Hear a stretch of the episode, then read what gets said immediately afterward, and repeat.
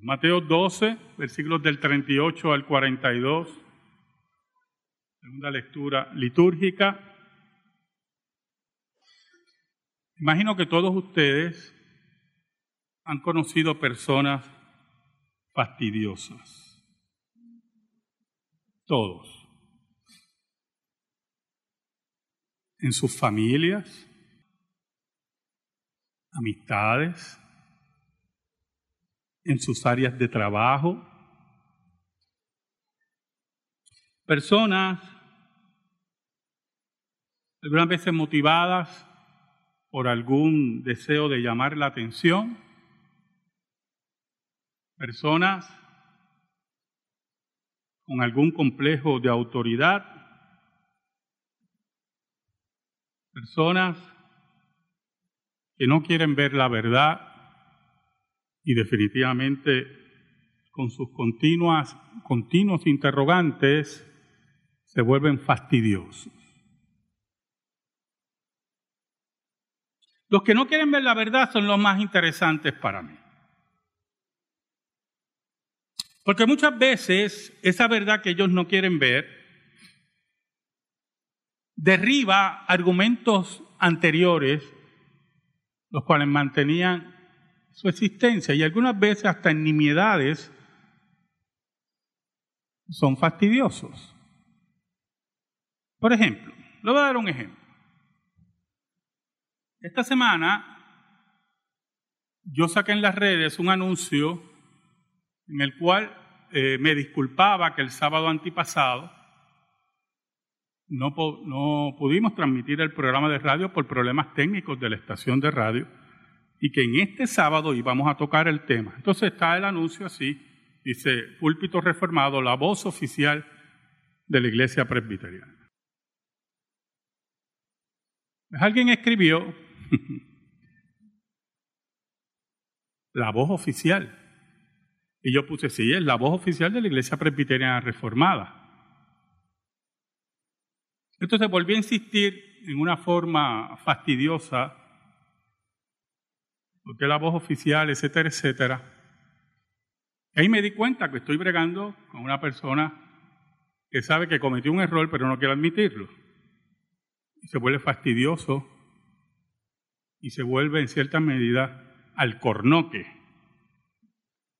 Entonces, yo con mucha paciencia, mucha paciencia, le escribo, sí, es la voz oficial de la Iglesia Presbiteriana Reformada en Puerto Rico y le pongo hasta la bandera de Puerto Rico. Pues después de un rato contestó y dijo, bueno, no me satisface la contestación, pero me alegro mucho y digo, ah, este es morón. Tiene que ser morón porque si yo le digo que es la voz oficial de una iglesia en particular en una región, usted no puede negar eso. Yo me puedo llamar la, banana plástica de yo no sé qué. Y esa es la razón. Pero aquí brega el orgullo. El profundo orgullo de decir, caramba, estoy equivocado, es verdad. Estoy equivocado.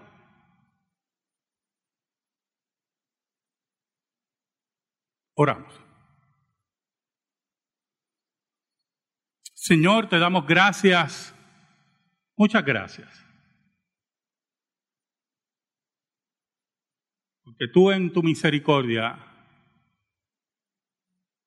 nos permites exponer tu palabra. Perdona nuestros pecados.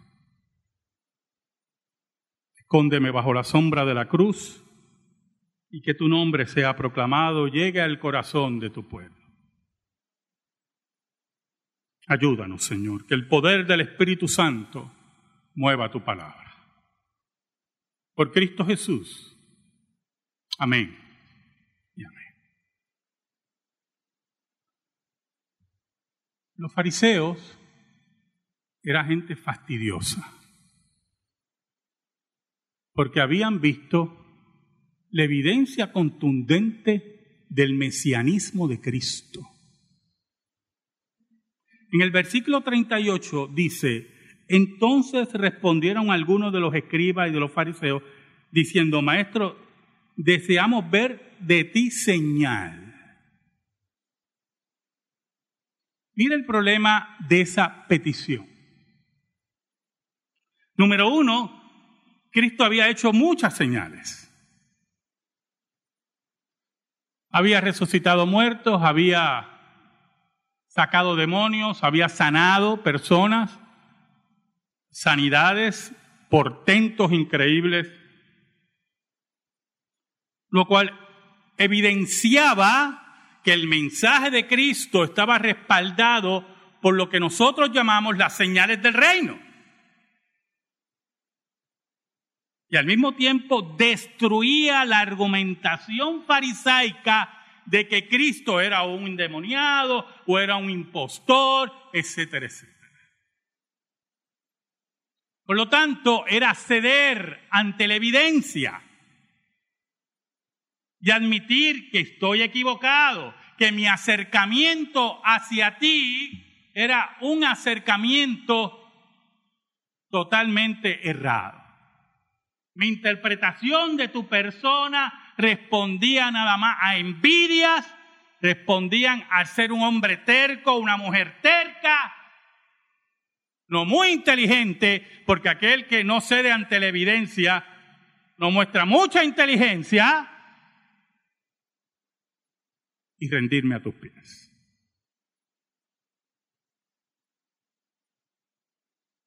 Al mismo tiempo, el segundo problema.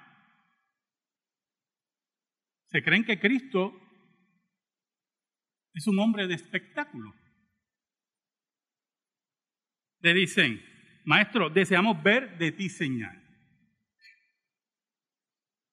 Como si Cristo estuviera allí para obedecer como un artista de circo, como un artista de feria, esperando de ellos alguna remuneración, algún aplauso, alguna diversión malsana. Esa era la mentalidad del fariseísmo. Esa era la mentalidad en este caso también de los escribas abogados de ese tiempo. No tomaban en serio a Cristo. Cuando no tomamos en serio a Cristo, cuando no tomamos en serio a su novia, usted no toma en serio a Cristo, ¿yo? Cristo lo dice. Cristo es claro en eso. Si no me visitaste cuando estuve preso, a mí no me visitaste.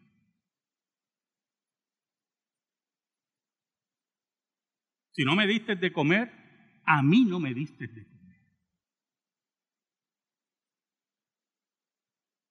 Oiga, por lo tanto, Cristo hace una confrontación bíblica muy profunda. Muy profunda porque toma dos ejemplos bíblicos, los cuales, escuche, Cristo sella como historia, vamos a empezar por ahí, y Cristo los da como ejemplo del juicio final.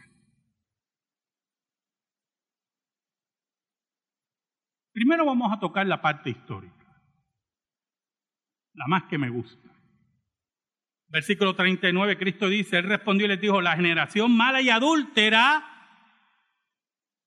mire cómo Cristo le llama, ustedes son malos. Ustedes son gente totalmente en quiebra espiritual, adúlteros espirituales.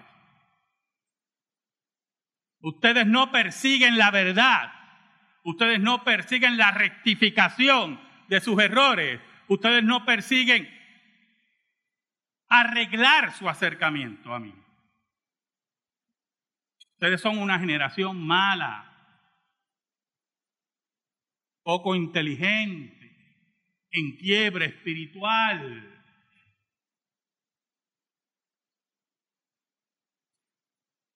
La generación María de altura demanda señal porque es fastidiosa, recurre a lo mismo, porque no quiere ver lo que es evidente. Por eso es que blasfemaron al Espíritu Santo. Eso es lo que llamamos la blasfemia contra el Espíritu Santo. Porque veían la evidencia total del mesianismo de Cristo, de la deidad de Cristo, y la negaban. Y cerraban sus oídos y sus ojos ante la misma. Pero añade Cristo, pero señal no le será dada sino la señal del profeta Jonás. Y entonces Cristo introduce a un profeta que tiene una historia que hemos contado por qué? Por miles de años. Y cuando se fundaron las escuelas dominicales en el siglo XIX, fue una historia preferida para los niños. La historia de Jonás y el gran pez. Y es muy importante el aspecto histórico de esto. Yo he predicado anteriormente de esto. Pero quiero que lo veamos desde el punto de vista del juicio final. Historicidad y juicio final, se puede llamar el Señor. Escucha lo siguiente. Primero Cristo establece de que Jonás estuvo en el gran pez, dentro del gran pez. Dice, porque como estuvo Jonás en el vientre del gran pez tres días y tres noches, así estará el Hijo del Hombre en el corazón de la tierra tres días y tres noches. Entonces, mire la comparación histórica. Es muy importante. Cristo cuando es enterrado es parte integral de lo que nosotros llamamos experimentando el infierno, no solamente en la cruz, sino la humillación de ser enterrado. Un muerto. Y Cristo dice, así como yo voy a ser enterrado, escuche, que fue un evento que histórico, el peso histórico, el peso profético lo pone Cristo en la experiencia de Jonás. Si Jonás no estuvo en el gran pez, si Jonás eso es una fábula, como dice Justo González en su comentario a Jonás, Por eso le he dicho a ustedes que es buen historiador, pero no es buen teólogo. No se va a ir por toda Latinoamérica, mandarán a matar, pero Dios. Entonces tenemos un problema con las palabras de Cristo. Las palabras de Cristo son claras. Porque como estuvo Jonás en el vientre del gran pez tres días y tres noches, así estará el Hijo del Hombre en el corazón de la tierra tres días y tres noches. Así como Jonás experimentó el infierno en ese vientre de ese gran pez. Como mismo Jonás dice, estoy en el Seol. Así Cristo experimentará el infierno en la cruz y en su enterramiento. Y los dos salieron victoriosos de esos lugares. Esa es la señal que ustedes van a ver. Lo interesante es, hermano, es que cuando oyeron de que Cristo había resucitado, era una generación tan mala y tan adúltera que pagaron a los soldados para que mintieran. Estamos frente a hombres totalmente impíos, hombres que odiaban a Dios, hombres que adoraban sus posiciones, hombres tercos, impertinentes, que no conocían a Dios, que no le importaba a Dios, que no le importaba la evidencia histórica. Pero mire, Mire el versículo 41 que afirma la historicidad de la historia de Jonás. Versículo 41. Los hombres de Nínive se levantarán en el juicio. Mire qué interesante. Si eso no ocurrió, si el evento de Jonás no ocurrió, si no ocurrió la predicación de Jonás en Nínive, ¿quién se levantará en el juicio final? ¿Quiénes hablarán en contra de esta generación que ha rechazado a Cristo? Los hombres de Nínive se levantarán en el juicio con esta generación y la condenarán porque ellos se arrepintieron a la predicación de Jonás. Y aquí, más que Jonás está en este lugar. He aquí que aparte de la predicación de Jonás, ahora no está predicado, ahora en medio de ustedes está Dios hecho hombre. La generación de Jonás se levantará y dirá, nosotros solamente oímos a Jonás, ustedes oyeron a Dios y lo rechazaron. Ese es el problema, hermano, de ser impertinentes, de ser hombres y mujeres tercos, y no aceptamos nuestras responsabilidades y no aceptamos cómo cambiar nuestras vidas un día nuestro pecado nos va a alcanzar. Ahora, pero lo interesante en ese versículo 41 es el final, que lo acabo de decir. Y aquí más que Jonás en este lugar. Jonás llamó a arrepentimiento, Jonás llamó a Nínive a volverse al Dios verdadero pero en medio de ustedes está aquel por el cual Jonás predicó para que volvieran sus vidas. En medio de ustedes está el que creó a Jonás. En medio de ustedes está el que es la palabra encarnada. En medio de ustedes está aquel que es el cumplidor de la profecía.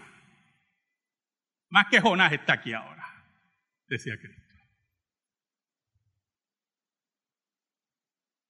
Es el peso histórico profundo de que la palabra de Dios en este mes de la Biblia, en la palabra de Dios, es histórica, es real, es verdadera y llega al corazón de los elegidos de Dios.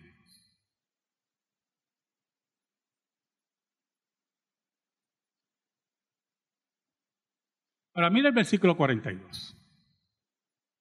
Hay otro evento histórico aquí. Es interesante, porque yo no sé si usted sabe que en las excavaciones en Tierra Santa arqueológicas hay dos escuelas, dos escuelas arqueológicas. Están los minimalistas y los maximalistas. Regularmente los maximalistas creen en el texto bíblico y se dejan llevar por el texto bíblico en las excavaciones. Y encuentran confirmación del texto bíblico. Los minimalistas no creen en el texto bíblico. Los minimalistas tienen una interpretación evolucionista de la historia y la religión de Israel. Y por lo tanto, para ellos no existieron reinos poderosos como el de David, y de Salomón, que fue el mayor reino y la mayor gloria que tuvo Israel, y donde se, se, ocupó la, la mayor extensión de tierra en el reino de Israel. Entonces tienen esa lucha, ¿verdad?, entre incrédulos y crédulos. Por eso tenemos que tener siempre mucho cuidado qué libros compramos de arqueología bíblica. Hace un tiempo gasté un dinero considerable en un libro de arqueología bíblica Lástima que no tengo chimenea para calentarme. Ahí lo hubiera tirado. Lo que lamento fue el dinero que gasté. Mucho dinero. Todavía lo lamento. Y fue hace como dos años, hermano, y todavía lo lamento. Son riesgos que hay que tomarse, ¿verdad? Y entonces, para aprovechar el dinero, pues lo tengo que leer, ¿verdad? Porque ya gasté el dinero. Y lo leo con rabia y coraje. Tan malo que es leer un libro con rabia y coraje. lo leo con rabia y coraje no porque tenga evidencia, sino porque las conclusiones son totalmente demenciales. Oiga, el versículo 42 dice, la reina del sur, todos sabemos cuál es la reina del sur, ¿verdad? La reina de Saba se levantará en el juicio con esta generación. Mira qué interesante.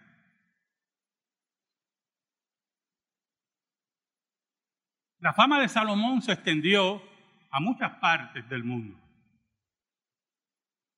Y aparentemente cuando se le llama reina del sur, geográficamente se está hablando del área de África. Algunos creen que viene de Etiopía, no voy a entrar en esa discusión. Ella oyó de un rey que tenía una sabiduría increíble. La reina de Saba se movió a Jerusalén a conocer a Salomón. Y trajo tesoros increíbles. Y fue a llevar presentes y se llevó algo mejor. Más grande que los tesoros que tenía. Por eso se puede levantar en el juicio final a señalar a esa generación. Pero aún más, es el peso histórico, hermano.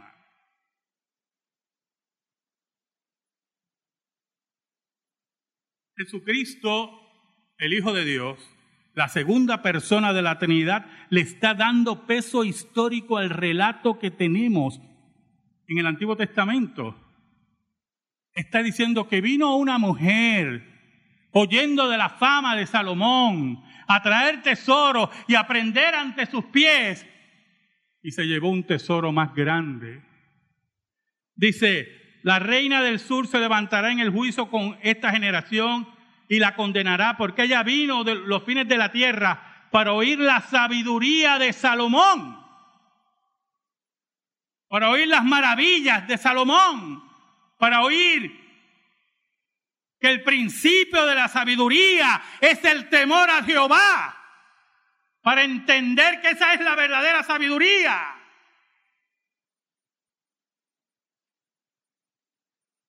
¿Qué le está diciendo Jesús a los fariseos? A los escribas. Ustedes han abandonado la sabiduría. Ustedes han abandonado el arrepentimiento a que Jonás llama. Pero añade Jesucristo. Y aquí, más que Salomón en este lugar. Oiga, escuche. Esto lo vimos una vez de un hermano que aquí predicó y voy a recogerlo de él. Cristo era un hombre sencillo. No tenía propiedades, No tenía dónde recostar su cabeza, decía. Dependía de aquellos que lo cuidaban, de sus amigos. No vestía oro. No vestía vestidos suntuosos. Se cansaba. Lloraba. Sufría de sed.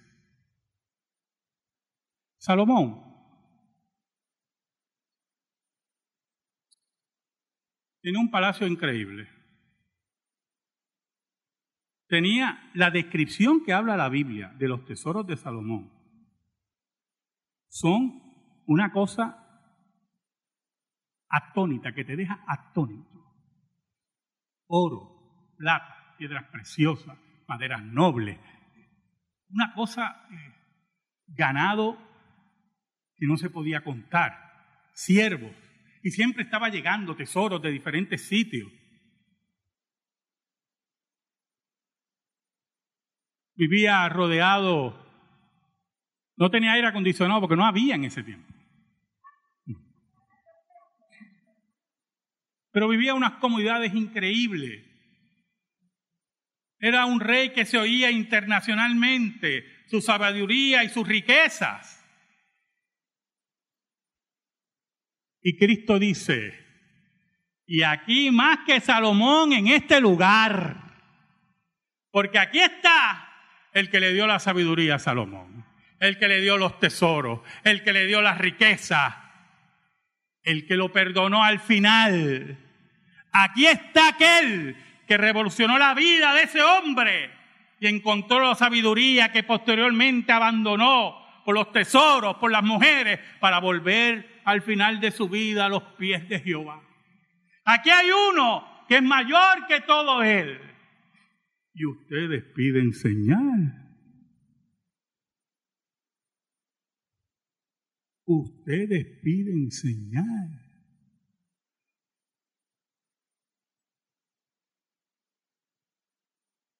¿Sabe, hermanos? Aquí está el Maestro, en medio de nosotros. No necesitamos señal. ¿Sabe por qué? Porque la mayor señal se dio hace dos mil años. La tumba está vacía. Amén. Gracias te damos, Señor. Y te pedimos, Señor, en el nombre de Jesús, tu palabra sea depositada en nuestra vida. Por Cristo Jesús. Amén. Y amén. Estamos en silencio, hermano.